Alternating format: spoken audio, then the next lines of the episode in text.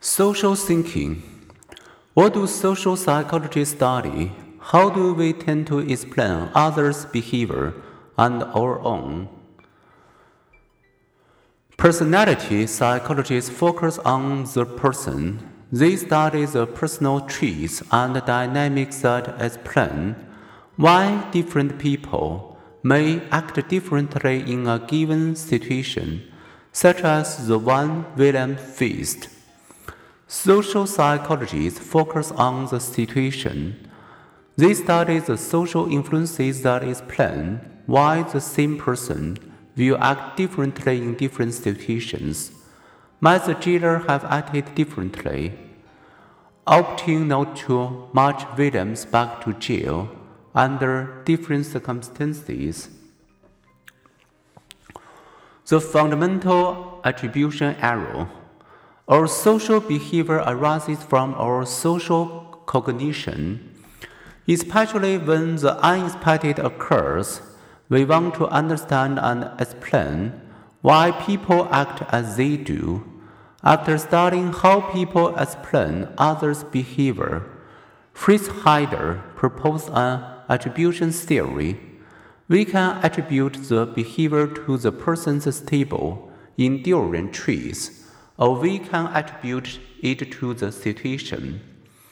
For example, in class, we notice that Juliet seldom talks over coffee, Jack talks nonstop. That must be the sort of people they are, we decide. Juliet must be shy and Jack outgoing. Such attributions to their dispositions can be valid because people do have enduring personality traits. But sometimes we fall prey to the fundamental attribution error. We overestimate the influence of personality and underestimate the influence of a situation. In class, Jack may be as quiet as Juliet. Catch Juliet at a party and you may hardly recognize your quiet classmate.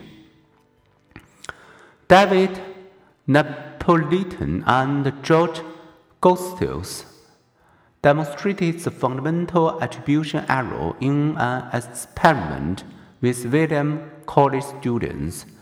They had students talk, one at a time, with a young woman who acted either cold and critical or warm and friendly.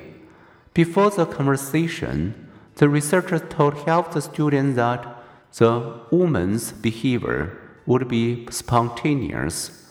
They told the other half the truth that they had instructed hero to act friendly. Did hearing the truth affect students' impression of the woman? Not at all.